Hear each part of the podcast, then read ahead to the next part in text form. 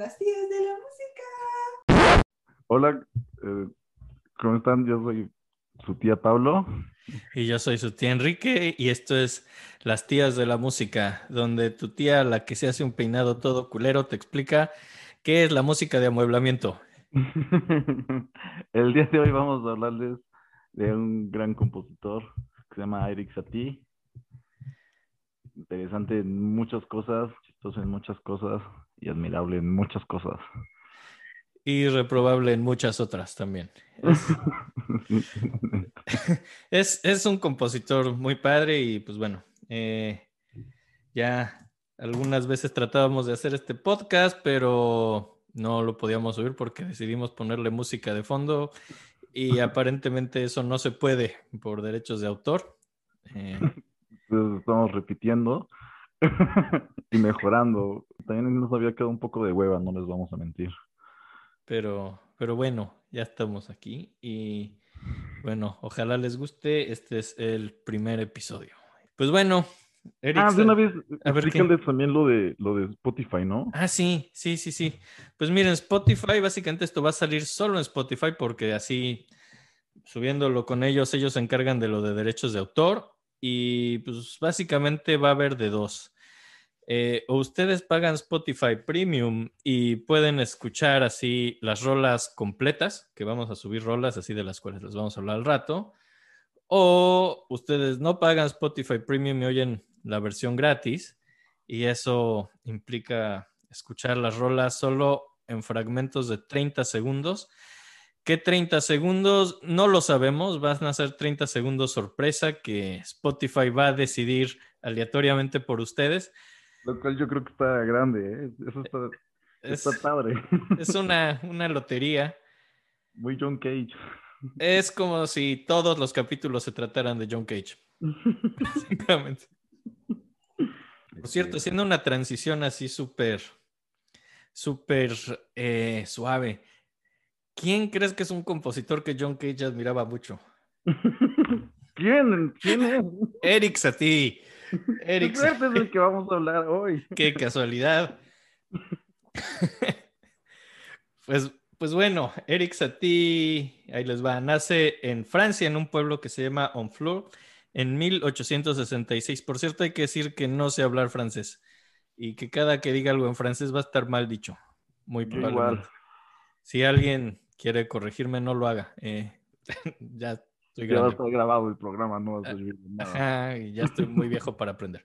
Entonces, bueno, Eric Satie es una persona cuyo nombre originalmente se escribía con C, de Eric, eh, pero se cambió el nombre a Eric con K.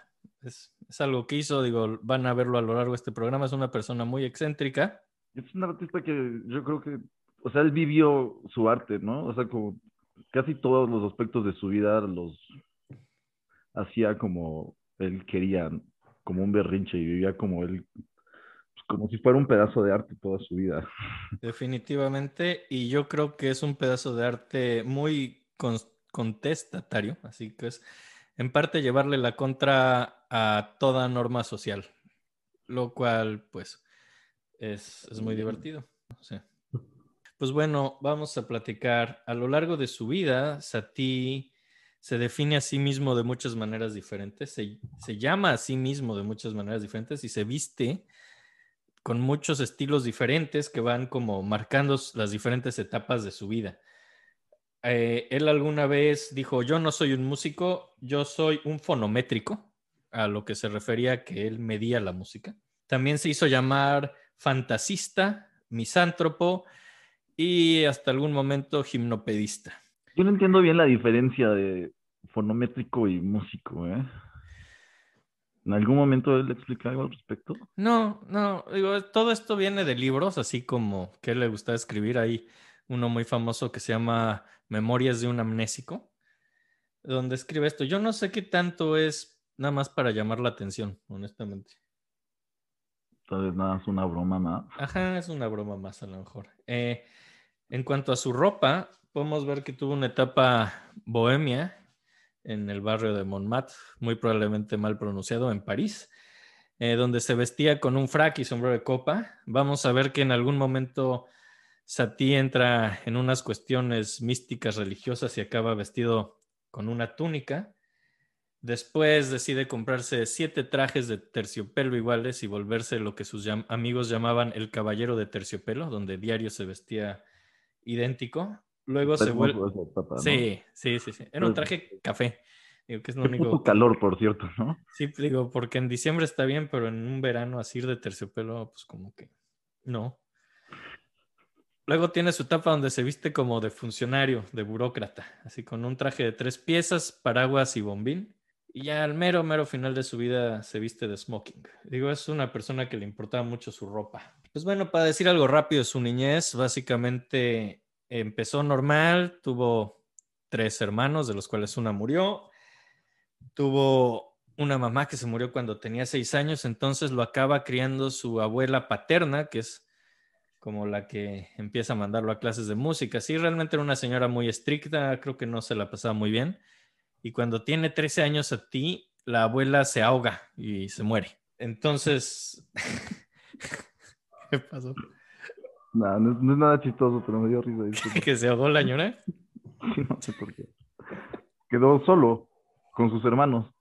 No, porque los hermanos se habían ido a vivir con el papá. O sea, ti es el único que estaba con su abuela en Honfleur el papá se había ido a vivir a París con los hermanos. Entonces, cuando se muere la abuela, los alcanza ahí. Y se la pasa súper bien porque el papá era bien buena onda, así como que no, no lo obligaba a ir a la escuela, no lo obligaba a estudiar, solo se lo llevaba a pasear y así. Eh, tenía una, tuvo un año muy divertido cuando pasó eso, hasta que el papá se casó con una señora que era como una pianista mediocre, que pues ya lo metió en cintura y lo obligó a ir a, tomar clases de piano. Como que tendríamos que agradecerle a la pianista mediocre.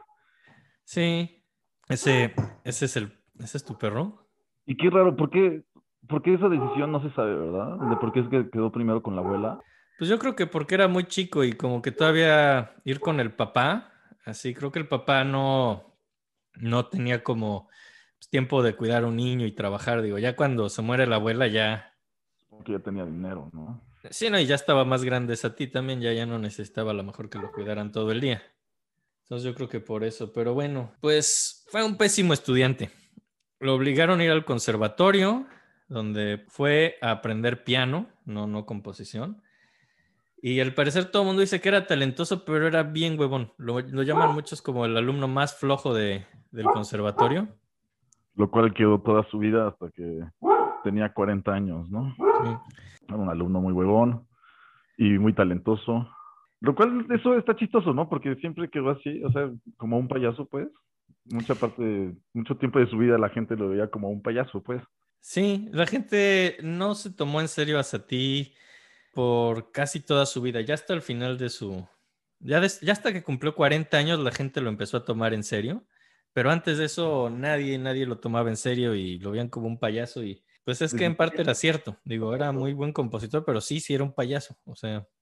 Sí, siempre fue eso, ¿no? Un payaso muy talentoso. Ajá. Lo tomó en serio. Sí. Y pues bueno, ya así como que después de. Lo, corren, obviamente. O sea, si eres tan huevón, te van a echar de la escuela. Eso es algo que te va a pasar y pues hasta a ti le pasó. Lo corrieron de la escuela, pero luego iba como oyente, luego iba, luego no iba, así hasta que acaban mandándolo al ejército. Eh... que muy chistoso. que, tampoco es el mejor lugar para un huevón, ¿no? Y alguien que no le gusta la disciplina tampoco. Entonces lo que haces a ti es que cuando es invierno se quita la ropa y se sale desnudo a la nieve para que le dé bronquitis y, y le sale bien, le da bronquitis y... Y, y logra salir del ejército un tiempo, ¿no? Sí, sí, lo dan de baja y y se va a París otra vez a vagar, que es lo que le gustaba hacer realmente, estar vagando en los cafés y bares de París y tomando con sus amigos. Y pues lo logra, logra que lo den de baja temporal del ejército y ya luego permanente. Entonces ya no tenía conservatorio, ya no tenía ejército, entonces ya pues, pues se puede dedicar a, vagar. Y ah, digo, acaba en este cabaret muy famoso, el Chat Noir, que lo conocen mucho por el póster más que por otra cosa. Y, pues es un lugar donde hacían shows de sombras que...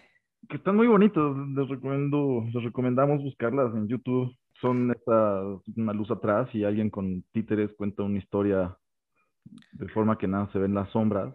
Y pues a ti es el que musicalizaba. Y era una actividad muy bohemia, está muy linda, muy poética, ¿no? Sí, y pues además, digo, le sirve para ganar un poquito de dinero porque le pagan en Chat Noir y le sirve para conocer a algunas personas. Pues Debussy, como me contabas hace rato, ¿no? Era muy fan también de este... A Debussy le encantaban esos shows de sombras. También era una persona que iba al Chat Noir. De hecho, es esta época cuando se conocen. Debussy y Satie llegaron a ser bastante buenos amigos, digo, que tenían ciertos puntos de conflicto en su relación, pero eran amigos. Y esta es la época donde compone sus gimnopedias, digo, hay que decirlo porque es una de las piezas más, no, es la pieza más famosa de, de. Realmente son tres movimientos, seguro ya los oyeron. No, no es de las rolas que vamos a poner porque pues, ya las oyeron. Entonces, Seguro queremos- las han escuchado, si no las ubican en alguna película o comerciales. Ahora, de lo que se tratan las gimnopedias son danzas de espartanos desnudos. Eso, e- eso es una gimnopedia, es, es solo algo, un término de la antigua Grecia, que se usó en la antigua Grecia y hay vasijas así con señores encuerados haciendo ejercicio. Y luego Sati. Son, son como los dos momentos en la historia donde hay gimnopedias. Y pues bueno, ya las han oído. Eh, eh, y si no, pues escúchenlas. Vamos a hacer un playlist en Spotify que van a poder escuchar y van a poder escuchar también estas gimnopedias. Pero bueno, sí hay otras rolas que les vamos a enseñar. Pues yo primero les voy a poner Gnosiens. Gnosiens es una pieza curiosa. La escribió como... Son seis piezas. Las primeras tres las escribió a fines de los 1880 y las últimas tres las escribió a fines de los hasta de los 90, por ahí del 97 o 98. Entonces realmente son muy diferentes las primeras tres de las últimas tres. A fines de los 80 hubo en París la Expo Universal de París, que es cuando, de hecho, cuando inauguraron la Torre Eiffel, cuando pusieron la Torre Eiffel, y es una época donde eran muy importantes estas expos, así daban a conocer una ciudad al mundo y llegaban innovaciones de todo el planeta a una ciudad donde la gente podía ver qué había en otras ciudades, en otros países. Fue algo muy, muy, muy impactante como para la música.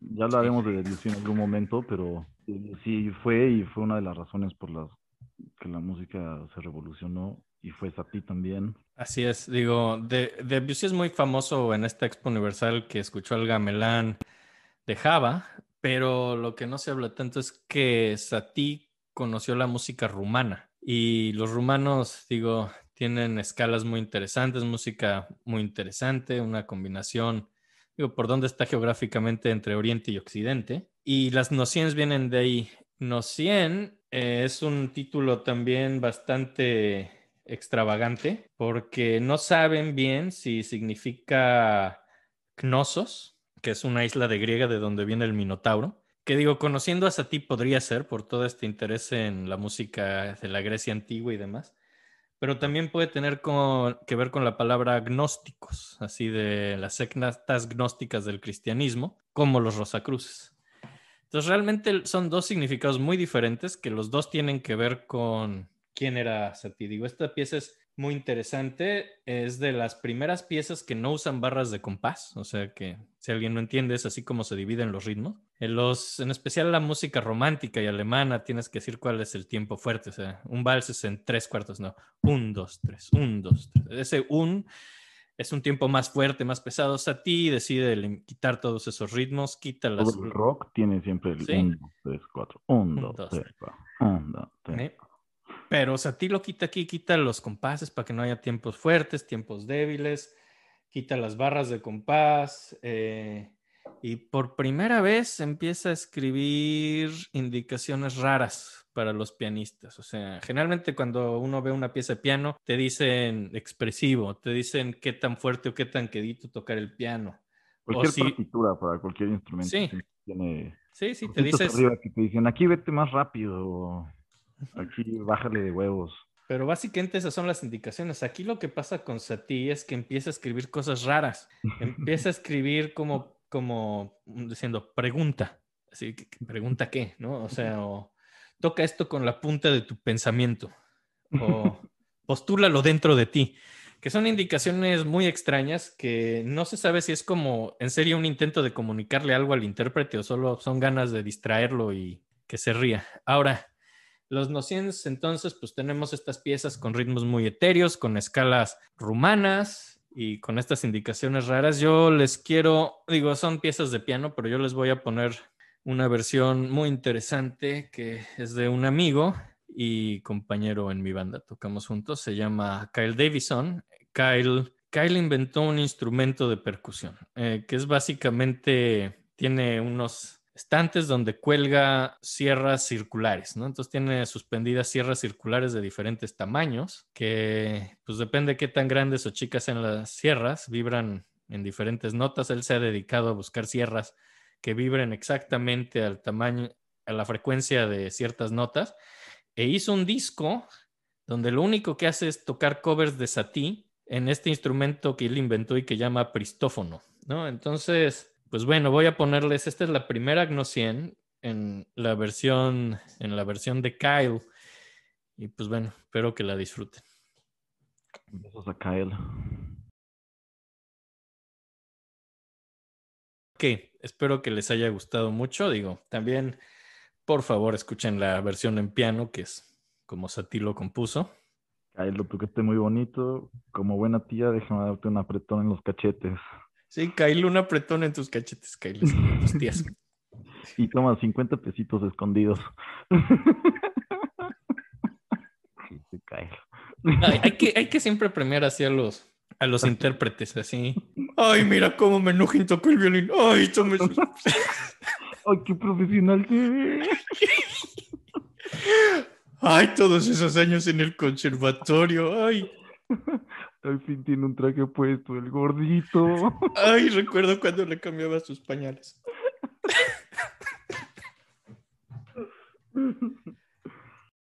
Ahora, en algún momento a fines de los 1890, Satie acaba peleándose.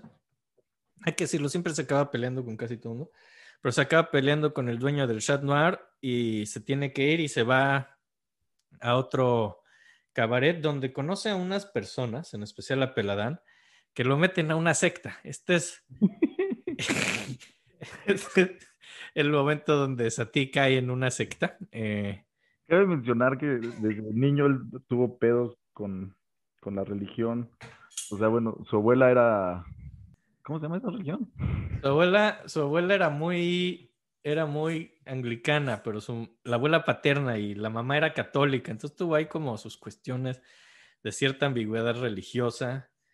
Eh, tiene también sus épocas donde le gustaba vagar por Notre Dame, pero también es muy de la época eso de acabar en el ocultismo y eso es algo muy de fines del siglo XIX, les gustaba el misticismo y el ocultismo, pero pues, este güey acaba en una secta cristiana, que es... Está de moda otra vez el tarot y el ocultismo, qué chido.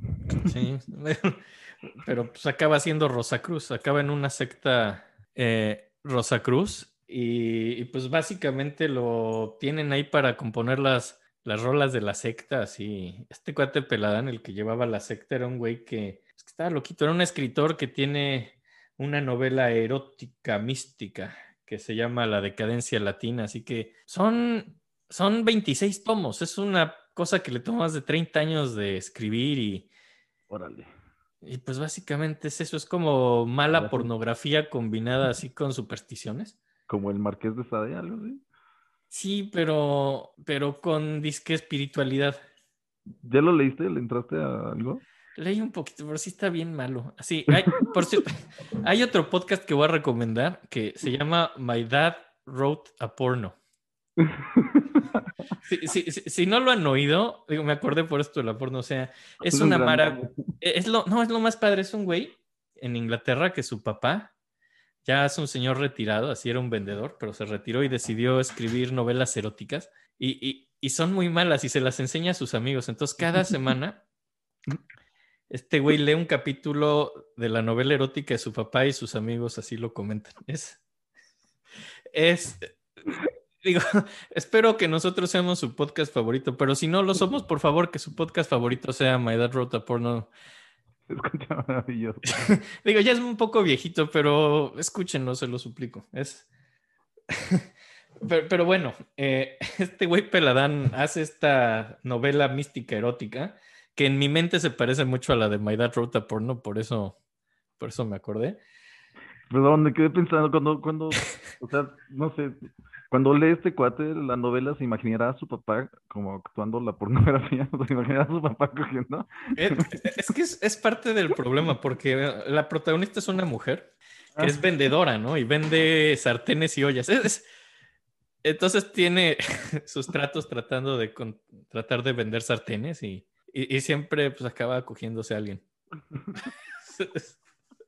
Es, horrible y todas las metáforas son espantosas. Es, es- está muy mal escrito, no pone bien las comas, entonces se equivocan al leer. Es, es- una belleza total. Ya, perdón, continúe. Ah, pero bueno, eh, Sati. Entonces, pues bueno, básicamente a Sati lo ponen a hacer la música de las liturgias de esta secta Rosacruz. Está muy, Eh, o sea, seguramente a ti le gustaba porque le encantaba la música medieval. Sí, sí, no, y le va perfecto. O sea, toda su música modal, medieval, es, es algo que siempre que va muy bien con su estilo y más de esa época. Que es un estilo mis- místico, cómico, medieval. Es como él se refería a sí mismo. Obviamente, tal vez explicar un poco que esa época viene de, de un cromatismo o un desarrollo de, de notas y de escalas, donde hay mucha mente y se desarrolla mucho la música. Pues, Y, y era al revés, ¿no? Él tenía un interés más bien sobre el, que no fuera a ningún lugar la música, como en el medievo, ¿no? Que fuera muy estática. Es correcto, es estática, niega los cromatismos, que es lo que vuelve la música romántica más dramática. Y no tiene desarrollo alguno, son armonías muy simples y pues eso está muy padre, digo, y va muy bien con música de una secta, honestamente, digo, Claro. yo creo que soy una persona que se cree suficientemente inteligente para no crear una secta, pero si me pusieran música medieval a lo mejor caería. y, y, y- y, pues bueno, este pues hace esto, pero hace la música en la liturgia, no la puede tocar cuando sea. Este cuate Peladán dice cuándo se toca qué rola y así, pues porque es música para una ceremonia. Pero obviamente al final se cansa de ellos y se pelea porque pues, es lo que siempre pasa con Sati, se pelea con Peladán y entonces acaba haciendo su propia religión. Maravilloso. es una belleza que se llama la Iglesia Metropolitana del Arte, que pues es algo que suena muy ambiguo, pero pues es lo que es y es cuando se empieza a vestir con túnicas porque hay que decir que nadie se unió a esa religión, la única persona que estaba en esa religión era Sati. Lo cual la hace todavía más especial. Es muy especial. Es el único miembro. Y, y era muy pobre y entonces escribe, escribió como dos piezas importantes religiosas. Una se llama La Misa para Pobres y otra se llama... y, en esa misa para los pobres hay algo muy interesante porque hay como la... Inventó las partes de la misa, aunque eso ya existe así una liturgia, él decidió que había el canto para los marineros perdidos en el mar, lo cual no tiene nada que ver con una misa y no tiene nada que ver con los pobres, pero Pero está bellísimo. pero es muy bonito y su misa se trata en parte de marineros perdidos en el mar y es parte de su religión. Y, y ya, y, y luego también escribe un ballet cristiano, eh, que no sé qué implique un ballet cristiano, que se llama Uspud, que bueno, es como uno de sus primeros in- intentos de ballet. Y es aquí cuando conoce a Susan Baladón, que es como la primera, única y última mujer o persona con la que tiene una relación sentimental. Pues la conoce porque esta es, es una pintora. Es, sí, es, es la única persona. Esta mujer era una pintora. De hecho, pueden buscar así obras de ella. Ha pintado mucha gente importante, además de Satie, pero ella hizo la portada de Uspud cuando publicaron las partituras y pintó a Satie. Y Uspud, cabe mencionar rápido, ¿no? Él, él es un personaje también medievo, ¿no? La verdad Creo no que era un idea. héroe o algo por el. Sí, Pues sí, creo que. mm, qué lástima, debí haber buscado más el dato. Discúlpeme por mi falta de preparación. También soy un poco borracho como Sati.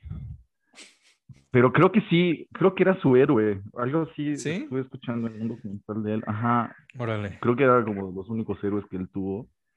No recuerdo muy bien qué hace, pero bueno, No, pero... O sea, o sea, mira, sé que es un ballet cristiano, entonces a lo mejor es una... Bueno, ¿para qué le inventamos? Pero a lo mejor Bueno, sí, sí le vamos a inventar. Es, es un héroe cristiano, ¿ok? Un héroe cristiano, usaba capa, carajo. Y ya, es- es- coño, eso es lo que vamos a quedar, ¿ok? Es un héroe cristiano. Y ya. Sí lo investigamos. Sí. Fuente, créeme, güey. De ahí viene Superman, de hecho. Eh, Sí, sí, también un héroe cristiano. Pero, pero bueno, el caso es que esta mujer hace la portada de Uspud y, y Satie se enamora de ella y tiene una relación y pues básicamente la relación de Satie, según se cuenta, eh, se trata de él viendo cómo ella eructa, porque al parecer le gustaba mucho cómo eructaba ella y, y también les gustaba mucho hacer barquitos, así como de papel, y ir así a los estanques a, a flotar barquitos de papel. O sea, es, es muy bonito, es una, no, no, no sé lo de los eructos. Lo de los barquitos es muy bonito. Eh, No, son muy tiernas, muy infantiles, ¿no? sí, sí, sí, es, es muy infantil, es, es bonito. Le, le hace por ahí una canción muy bonita, así de bonjour, Vicky, bonjour, así, eh, que es cuando andan, pero luego ya como a los seis meses cortan. Y está de hueva la canción, pero bueno. Sí, pero cuando cortan a los seis meses escribe una canción que se llama Veja- Vexations. Ah, que no sé hablar francés, que creo que significa como vejaciones. Vexaciones. Y es una pieza... Vexación. Vexación. Vexación. con X y se es una pieza que tiene, es cortita, pero hay que tocarla 840 veces seguidas, es la indicación. Satie en sus notas, a la hora de tocar esta pieza, pide que el pianista se prepare con calmada inmovilidad antes de hacerlo. Y el problema es que está muy mal escrita a propósito. O sea, tiene como la manera de escribirlo es algo que en música equivaldría a tener mala ortografía. Las frases son muy irregulares, los sonidos son muy poco inesperados, son muy disonantes. Todo está hecho para que el pianista no se la pueda aprender fácil y tenga que estarla leyendo 840 veces. Y sí, sí se ha tocado completa, eh, principalmente porque John Cage así lo quiso. Y eh, John Cage es muy importante en, en como el renacimiento de, de Satie en los años 60 en Estados Unidos. Y parte de esto fue, puso una vez unas personas a tocar esta pieza con las 840 veces, iban turnando pianistas, pero sí se ha tocado completo. Que de hecho, uno de los, de los pianistas, porque si la tocas completa, creo que son como veintitantas horas o algo así. O sea, Sí, es casi es. todo el día. Y de lo que comentaba el pianista es que obviamente es aburridísimo. O sea, te empiezas a aburrir de una manera enorme.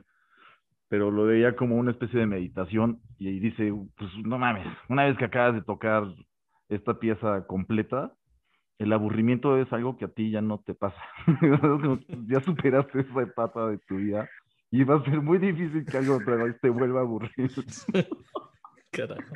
Es- Mira, eso también tiene que ver con estos.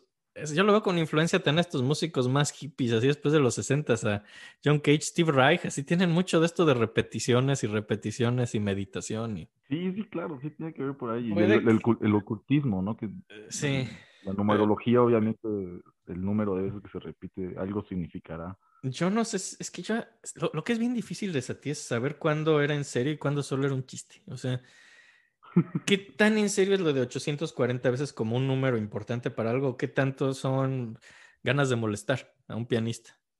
Eh, sí.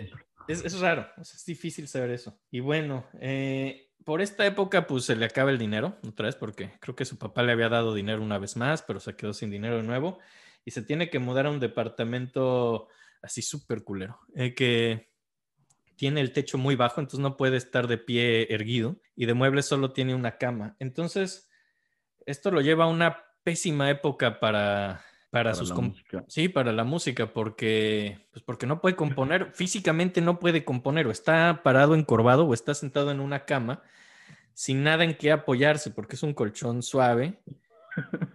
¿Y, y cómo escribes en un colchón suave? ¿no? Entonces, aquí hay dos años en la vida de Satie, como a mediados de los noventas del siglo XIX, obviamente, que su producción musical es bajísima, Qué horror. Por, pues, principalmente por, Por su pobreza. por su pobreza y porque es difícil escribir en un colchón. Eh, y, y bueno, después de esto se muda a un departamento todavía más barato, pero mejor. Pero el problema es que es muy lejos. Es en un suburbio de París, París que se llama Arequil, que está a 10 kilómetros. Ahora, en esta época... Está muy feo, ¿eh? Ayer, te digo, vi un documental, está en YouTube, si lo quieren buscar más, está bonito.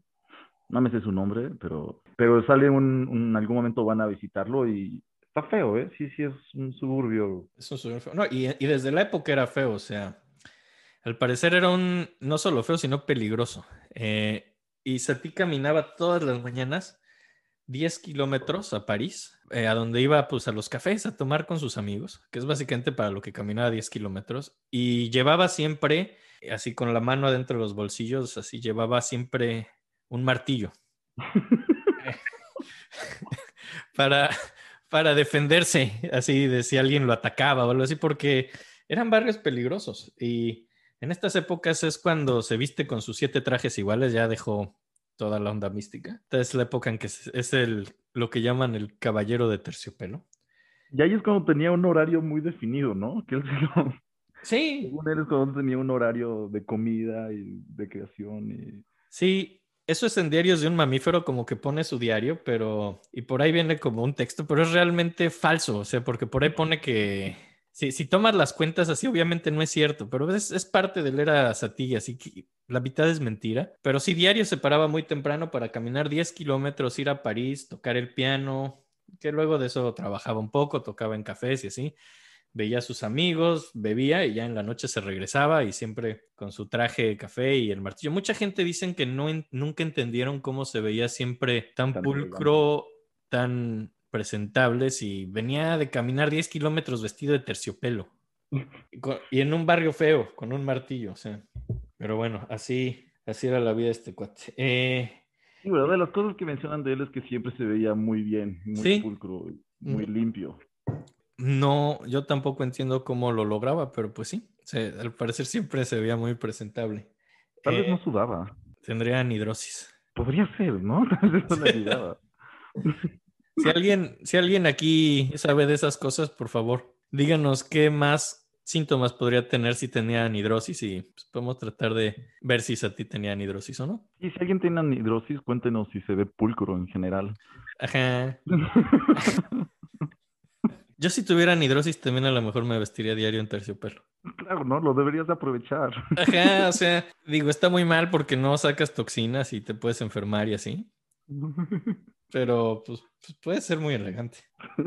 El chico con anidrosis, siempre guapo. Siempre guapo, siempre pulcro. Siempre huelen tan bien las personas con anidrosis.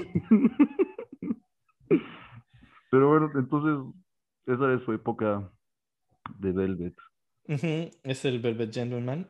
Y esta es la época también que compone una pieza que se llama Tres Morceaux en forma de pera. Digo, lo digo porque es una época donde Satie empieza a burlarse mucho de la tradición occidental de ponerle títulos a las piezas. Generalmente las piezas de música occidentales tienen dos tipos de títulos. Un título académico que te explica el tipo de pieza que es, como llamarlo sonata número dos, así decir, es una sonata para piano. Que es una forma y entonces tú ya sabes que una sonata empieza de cierta forma y es una estructura ya establecida. O la otra forma es poner algo evocativo, ¿no? Por ejemplo, hay... Eh, Schumann tiene así las papillons, mariposas, y Debussy tiene la me... Exacto, ¿no? Exacto. platican de cosas, así, cosas que te hacen, pero pues como que hasta a ti le gusta burlarse de esas tradiciones y vamos a ver, cada vez le pone títulos más padres a, a sus piezas.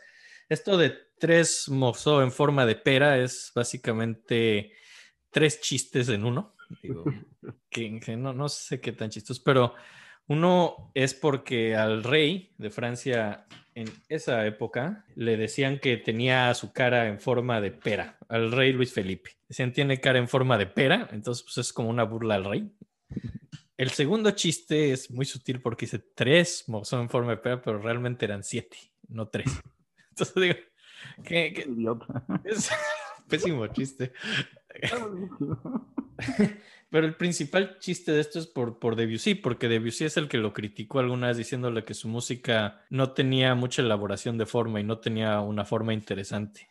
Entonces decide que su música va a ser en forma de pera. Así es como, pues bueno, así como que esa época ya platicamos de la vida de Satie hasta que tenía como 40 años. Este es como un momento muy importante en su vida porque como a sus 40 se, no sé, no sé si le da crisis como de, de la edad mediana, ¿no? Así cuando de middle age crisis, así que... Horrible, ¿a quién no le ha dado? Ajá, que es cuando decide, pues, mi vida qué, o sea, no sé nada, soy un payaso, mi música, pues, sé, sé bien poquito y decide volverse a meter a estudiar música. Eh, se mete a estudiar principalmente contrapunto a la Escola Cantorum, que no es el conservatorio ya, es una escuela un poco más liberal que la puso otro compositor que se llama Vincent de Indy, que, que escúchenlo.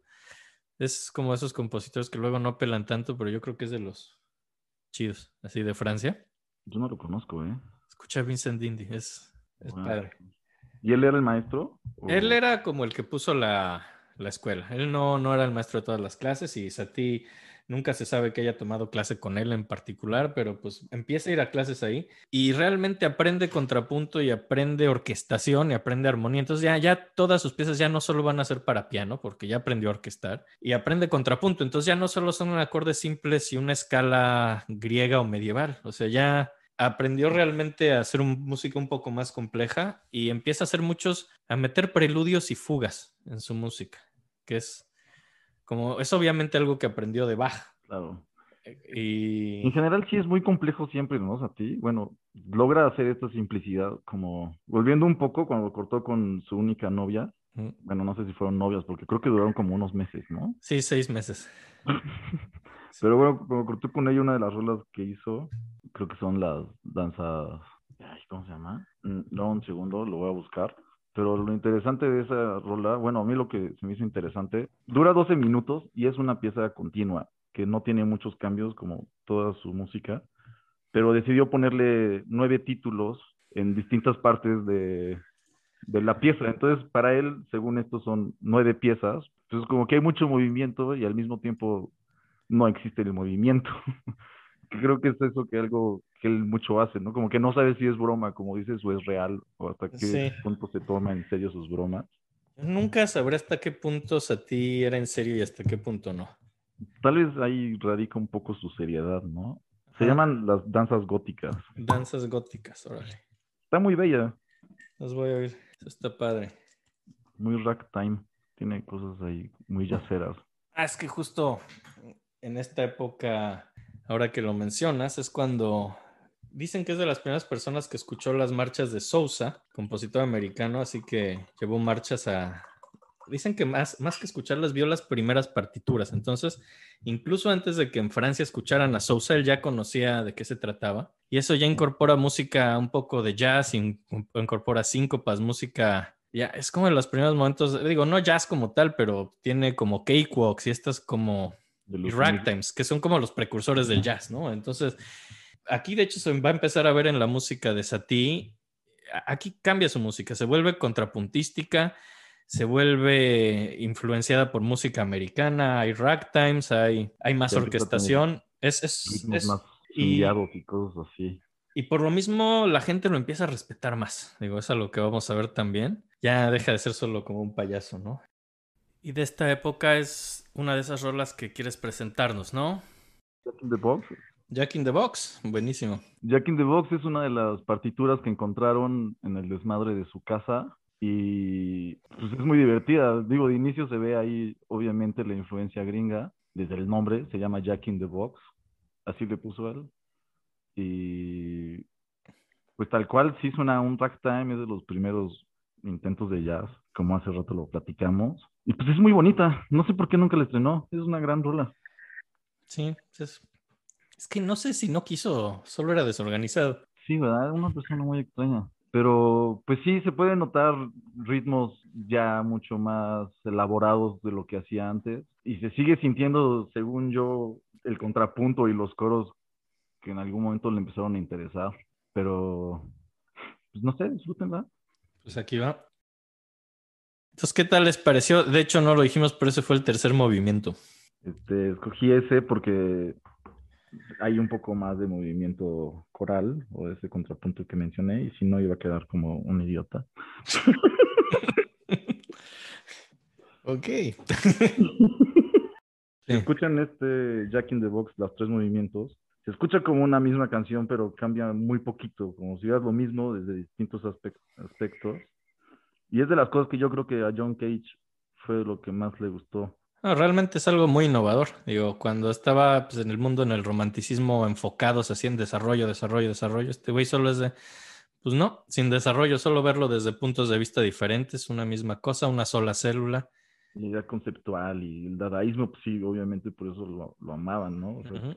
Aquí también se mete como al a un grupo radical socialista en, en Francia. Digo, no, no hace como cosas muy, muy escandalosas ni nada ahí. Digo, so- solo básicamente se vuelve como una de las personas que se encargan de la cultura del grupo, ¿no? Así como que creo que hasta le enseña música a los niños y cosas así. Seguro nada más fue por rebeldía, ¿no? Sí, eh, Fue es- contraria. Sí, porque también podemos ver que era una persona muy religiosa, ¿no? Que va un poco en contra del socialismo francés de esa época. Es como muy religioso, pero no religioso realmente. Es muy místico, pero es socialista, pero es iconoclasta, pero... Por, por eso yo creo que se definió a sí mismo de tantas maneras, ¿no? Y también en esta época que se gradúa de la escuela cambia de ropa, deja de ser el caballero de terciopelo y es cuando se vuelve como un funcionario. Se empieza a vestir como un traje de tres piezas, pantalones, saco, chaleco, un bombín. Se vuelve, según él, una persona más seria, pero ya vamos a ver que realmente no. Pero lo respetan más. En esta época también empieza a escribir piezas humorísticas y los títulos se vuelven cada vez más divertidos. Hay como una pieza dedicada a su perro, embriones disecados, descripciones automáticas, así se empiezan a llamar sus, sus piezas. Por ahí hace la música de amueblamiento, ¿no? Ese es un poco después. Ah, ok, ok. Pero, pero aquí se vuelve como una celebridad ya casi. Se empieza a llevar en serio con... Lo que pasa también es que Ravel lo, lo toma en cuenta. Ravel muchos años antes, cuando Satie no sabía nada y dijo, yo quiero ser el director de la Academia de Música, Ravel dijo, ese güey es un... eh, dijo, es un incompetente. No, es un, lo- es un lunático incompetente. Así es como... se Que refiere. Ravel era un compositor muy serio y se Ah, sí. Muy, muy en serio todo. Pero aquí ya lo respetó Ravel y de hecho, pues lo respetaba y lo presentó a muchas personas y de hecho cayó en conocimiento de personas que hacían revistas de moda y, y hacía como música para ilustraciones y Lo que me contabas del Vanity Fair, ¿no? sí, se vuelve un escritor de Vanity Fair, que, que es como si hoy fuera de la Cosmo, ¿no? Así que es una maravilla que, que Satie fuera escritor de Vanity Fair. De hecho, les quiero leer algo de la, de la Vanity Fair, que de hecho no escribió Satie, escribió Cocteau, que Cocteau ya también para estas épocas era amigo de Satie antes de que se pelearan. Y, y miren qué bonito escribió Cocteau acerca de Satie en Vanity Fair. Dice, Satie compone la música de Francia para Francia. Está basada en, los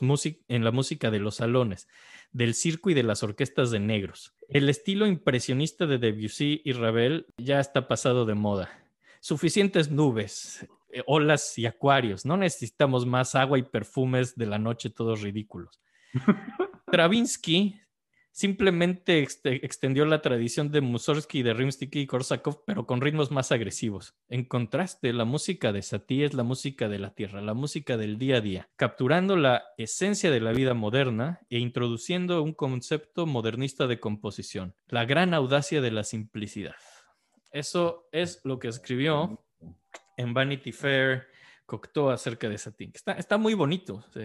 Está muy bonito. Digo, fuera de lo de cagarse en Debussy, en Stravinsky y en Ravel, que eh, no, no- no veo por qué hacerlo, pero, pero, pero sí está muy bonito lo que dice de, de Satie. Y sí, es verdad, es audaz en su simplicidad. Sí, está padre, es un académico popular, ¿no? Sí, y, y es una especie de celebridad eh, también dentro de pues, los artistas importantes. Se llevaba con Modigliani, se llevaba con Picasso, se llevaba con James Joyce, ya se llevaba con gente realmente importante y Ravel ya lo respeta y en especial Cocteau, digo, ya vas a platicar de Parade por ahí, pero... Como todavía habían celebridades pobres, ¿no?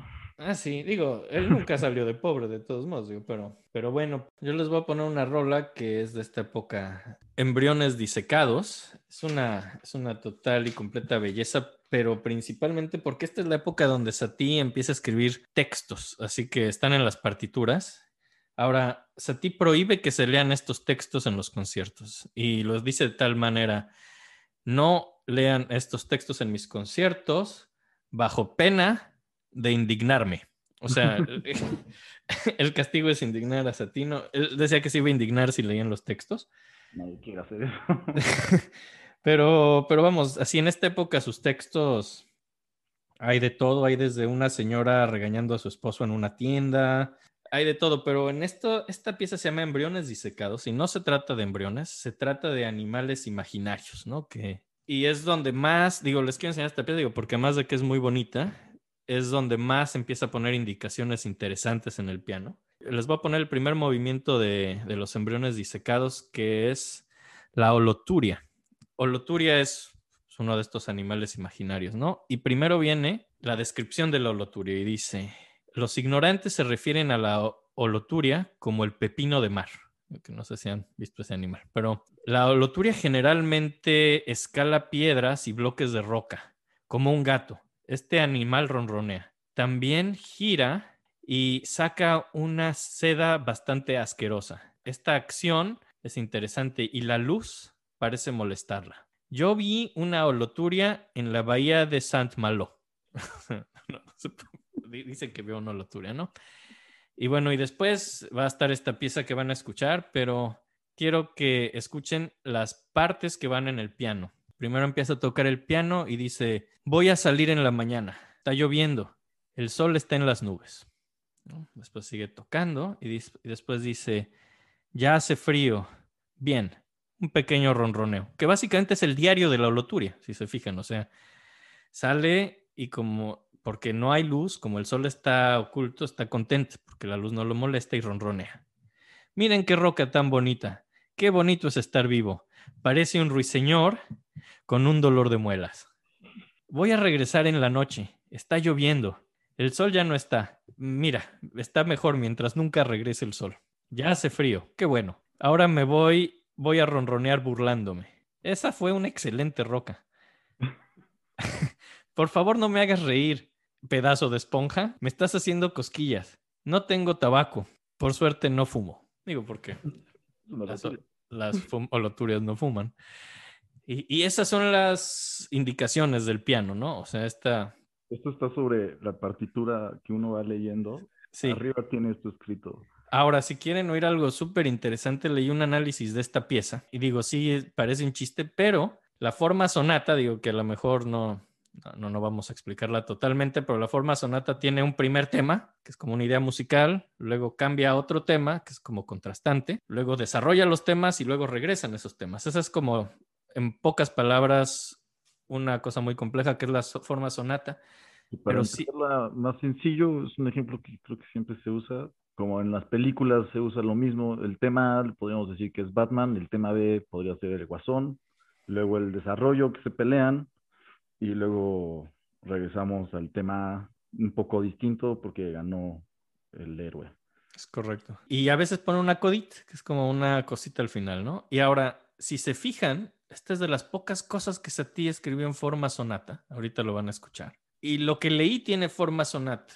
Primero tenemos el tema A, que sería cuando se sale en la mañana y está hablando de lluvia y nubes. Después habla del frío y del ronroneo como transición al tema B. El tema B es cuando habla de las rocas. Y después regresa otra vez al tema A, otra vez, pero ya es de noche. Otra vez habla de, del frío y de los ronroneos. Y otra vez habla de las rocas. O sea, repite temas A y B. Y al final hay una pequeña coda que es lo del tabaco. Estos chistes que escribió Satie están escritos en, en perfecta forma sonata, lo cual... Lo cual está padrísimo. Ya fuera de que es un excelente chiste, eso del ruiseñor con el dolor de muelas y de que no fuman las soloturias, está escrito musicalmente coherente, lo cual en mi opinión es bellísimo y pues bueno, les quiero enseñar lo de la holoturia. Me acordé ahorita que hablábamos de animales imaginarios cuando, cuando conocí el, ¿cómo se llama? La ballena que tiene el cuerno. ¿El narval? Pensé que me estabas bromeando. Esto es chistoso. claro que no, Enrique, ¿de qué hablas? Ah, ok, ahora sí va, ahora sí va la pieza. Es un unicornio, Enrique. ¿De qué estás hablando? sí existe. Estoy tratando de bromear. Mira, esta es la loturia. Bueno, eso fue la holoturia. Eh, digo, y después en esta misma de embriones disecados, inventa otros dos animales, que es la odrioflama y la podoftalma, que también los describe y hace lo mismo, digo. Esos son los Pokémon. Sí, son como los Pokémones. Pinches a ti invitó todo. Pero bueno, ¿cuál es la otra rola que traes? Pared, que es una vez que ya estudió y ya empieza a componer para orquesta, se empieza a tomar en serio y etcétera. Y justo con Cocteau, con el que se peleó después, y con Picasso, hacen un ballet. Picasso hace el arte, obviamente, todo lo visual, y Cocteau hace el baile, la danza, ¿no? ¿Qué es lo que hace Cocteau? Si quieres lo editamos. No, está bien. No, mira, Diaghilev es el coreógrafo, que es el de los ballets rusos. Ah, Cocteau hace la escenografía y Picasso lo que hizo son los vestuarios. oh, disculpen mi ignorancia. Ahí está la información correcta. Hay algo que me gustó estudiar a ti. La primera vez que intentamos hacer esto, la vez que yo estaba muy ebrio y estuve ebrio unos días mientras estaba tratando de estudiarlo y acabé llorando. Porque me sentí muy identificado Oh, con su falta de poder hacer las cosas bien. chal. Pero también me sentí bien en algún punto, porque es como, güey, fue a ti, alguien pudo hacer eso y vivió igual y acabó siendo una persona increíble. Creo que todos podemos aprender. Es muy educativo. Muy educativo. Pero fue un ballet muy bonito y de las cosas que espantaron a la gente es que decidió meter, pues no sé, como pistolas de salva, metió estas sirenas de, de bombas, Máquinas de escribir. máquinas de escribir y muchas cosas pues muy, muy nuevas, muy avant-garde. Yo creo que sí fue de los güeyes que inició el avant-garde. Y la rola es preciosa y sí es muy extraña, muy novedosa según yo hasta para hoy en día. No, definitivamente. Digo, y también tiene toda esta cuestión del ragtime y mezclar como estilos muy populares con, o sea, la introducción y la conclusión tienen corales y fugas, Sí, sí, hay un contrapunto loco en todas partes, ¿no? pero lo de en medio son puros ragtimes. Es muy bonita. Y, y, pues justo se trata la, de la vida mundana, que es algo de lo que hemos estado diciendo que al final le interesó mucho. Y se ve poniendo un graffiti, ¿no? No mames, obviamente. Pues es el primer académico popular, así. Yo creo que él hubiera hecho rap la- si siguiera vivo. Hay que improvisar. Puedes improvisar un rap de a ti. Perdón, perdón que te haga esto. No, no lo voy a hacer, no estoy tan ebrio. ¿Sabes? En alguna otra grabación no recordé. Y lo hago. lo voy a tratar de escribir. Soy Sati, compongo en piano. Carajo, no puedo rimar nada. Nunca toqué un ano. Soy un buen ser humano.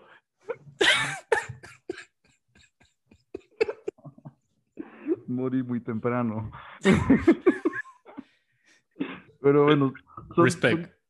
son, son respect. Son tres movimientos: magos chinos, acróbatas y niña americana. Pues nada, no. Pues más bien creo que si les interesa, pues. Aquí lo voy a poner, aquí va a sonar. Ah, ok. Sí, aquí. perfecto. Ok, ya para este momento la escucharon. Muy bonita, muy bonita. ¿Qué, qué opinan? Es una pieza maravillosa. Es muy mal recibido para ir. Entonces, y esto me da mucha pena porque solo lo encontré en fuentes en inglés, entonces no tengo cómo se habrá dicho realmente una traducción más en español o en francés, pero resulta que un periodista escribió muy feo acerca de Parade y Satie simplemente reaccionó mandándole postales. La postal solo le dice, You are a non-musical asshole. y la segunda postal solamente se refiere a él como Mr. Fuckface. Que, está bien padre, como insultos, digo, pero, ah, pero el problema es que lo demandan. Justo por estas postales lo demandan por difamación. Este periodista dice, es difamación porque yo no soy el único que lo leyó. Como eran postales, el cartero podía leerlas. Todo mundo de que soltaste esto en un buzón y llegó a mi puerta, pudo leerlo y eso es malo para mi nombre. Entonces, Pero me encanta que sea una difamación porque lo están difamando de ser un imbécil a musical. me encanta que él diga, yo no soy un imbécil a musical. y no soy Mr. Monsieur Fuckface. No soy un fuckface.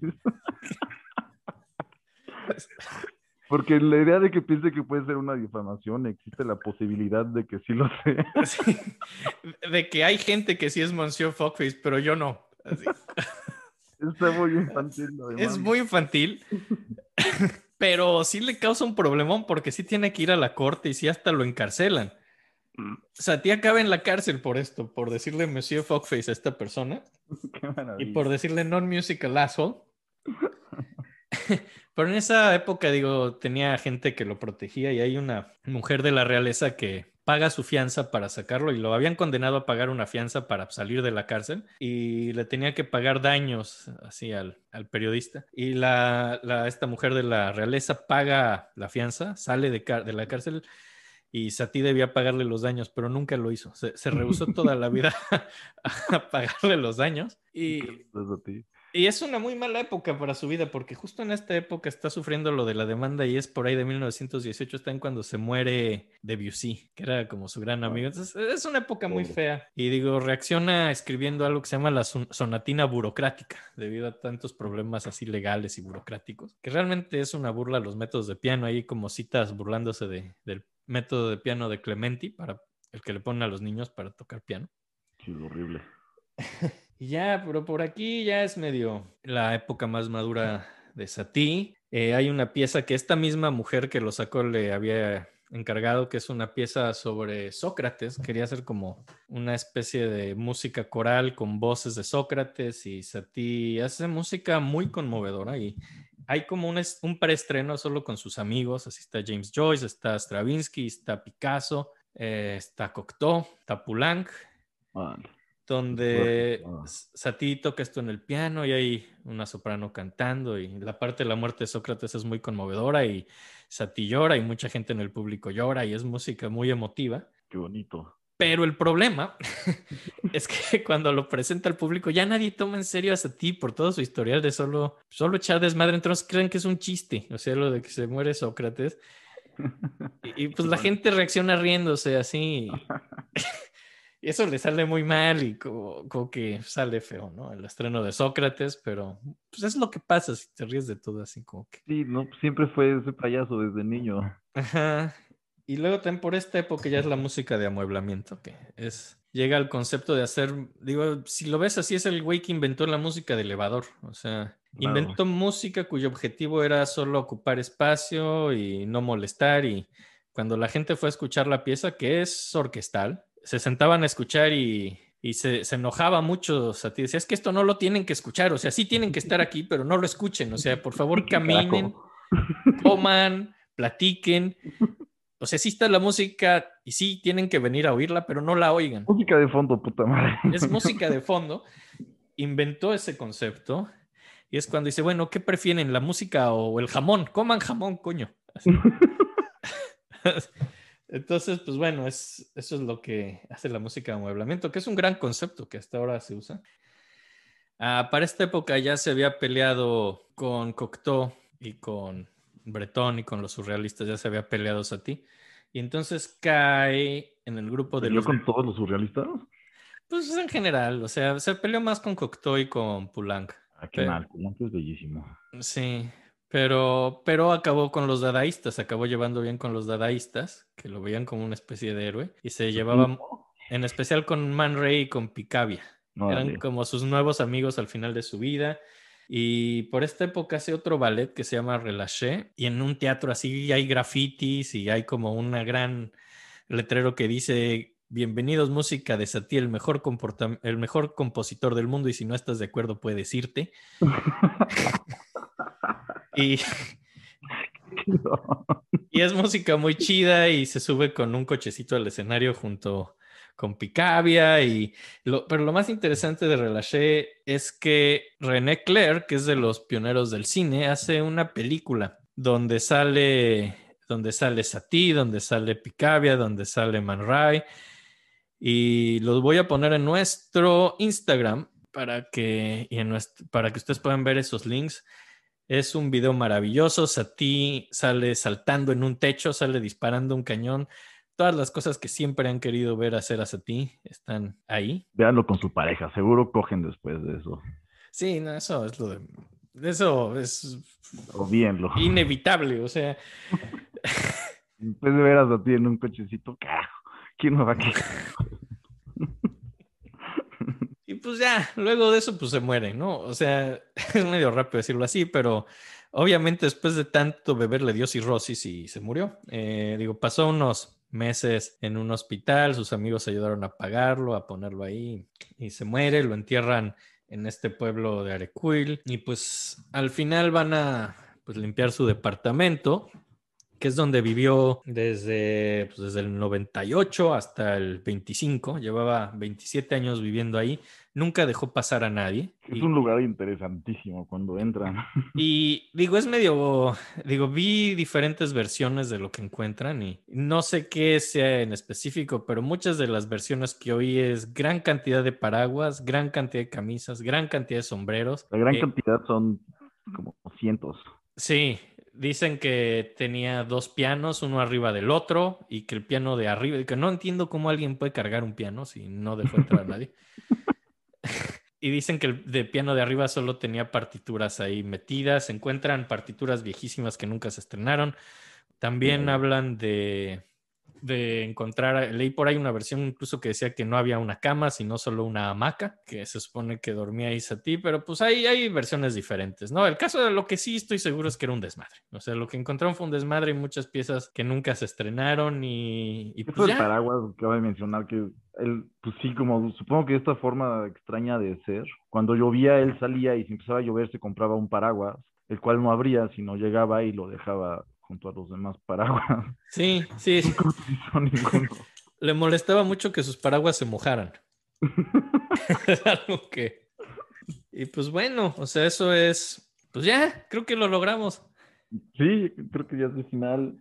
Este, Ah, no, Sí. espérate, espérate, hay que decirles de nuestras redes sociales para que nos sigan. ah, sí, cierto. Sí, sí, porque es un nuevo podcast y queremos que nos sigan. Ok, En- la música, en Spotify pueden escucharnos nuestra, bueno, vamos a poner nuestras, todas estas rolas y a lo mejor un par más en la, vamos a hacer un playlist de Sati, búsquenos como las tías de la música. Nuestro Facebook, estamos como las tías de la música. En Twitter, en Twitter estamos, tenemos Twitter. tenemos un Twitter que es solo arroba tías de la música, porque no te dejan escribir cosas tan largas, entonces no es telas, solo es tías de la música, ¿Para qué tenemos Twitter? para decirles lo que pensamos en- en- y que nos digan cosas. En, en Instagram estamos como las tías de la música y ahí vamos a ponerles una partitura muy bonita de Sati, donde se trata del mar y trata de en la partitura con las notas dibujarlas solitas y vamos a ponerles una foto de Susan Baladón y vamos así a, a poner más. Ah, claro, los, las, la película de René Clair para que puedan ver a Sati saltando en el techo. Puedan coger. Mm, Sí. Y ya, lo logramos. Espero lo hayan disfrutado. Nos- Somos, somos sus tías favoritas. Ajá. Son nuestros nietos favoritos. No, sobrinos.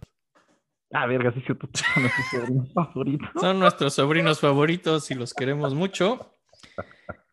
Y nos despedimos con un pellizco en sus muy rosaditas mejillas. Ay, cositas. Se ven preciosos hoy. Ay, cómo nos. Ay, cómo duele verlos crecer. Ay, Dios, cómo duele verlos. bueno, bye. Chao.